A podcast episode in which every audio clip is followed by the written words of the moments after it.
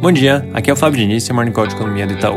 Começando com os Estados Unidos, ontem o FDA aprovou o uso emergencial da vacina da Pfizer e com isso o processo de vacinação por lá já deve começar entre hoje e amanhã, com uma distribuição inicial de cerca de 3 milhões de doses nessa primeira leva.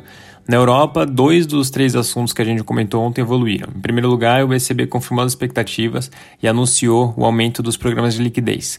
Em segundo lugar, é, o acordo do Fundo de Recuperação que a gente comentou ontem de manhã também foi formalizado.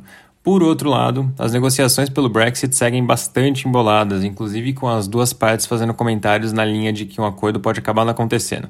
Apesar disso, a gente segue na nossa leitura de que, mesmo em meio a esse processo bem duro de negociação, é mais provável que o acordo acabe saindo.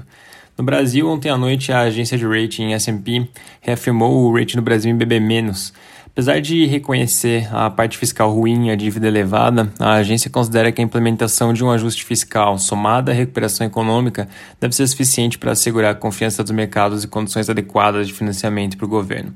Do lado político, o noticiário não traz grandes novidades, seguem as articulações em torno da sucessão presidencial da Câmara e do Senado.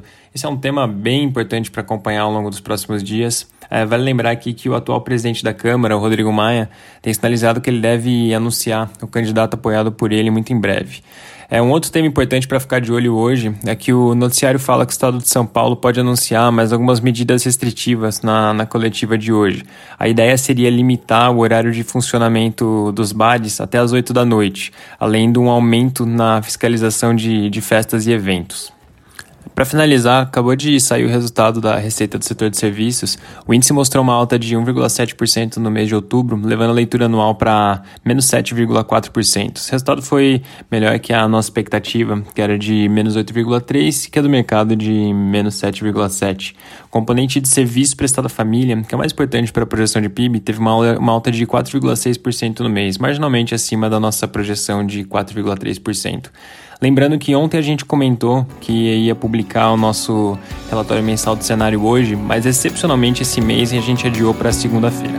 É isso por hoje, um bom final de semana.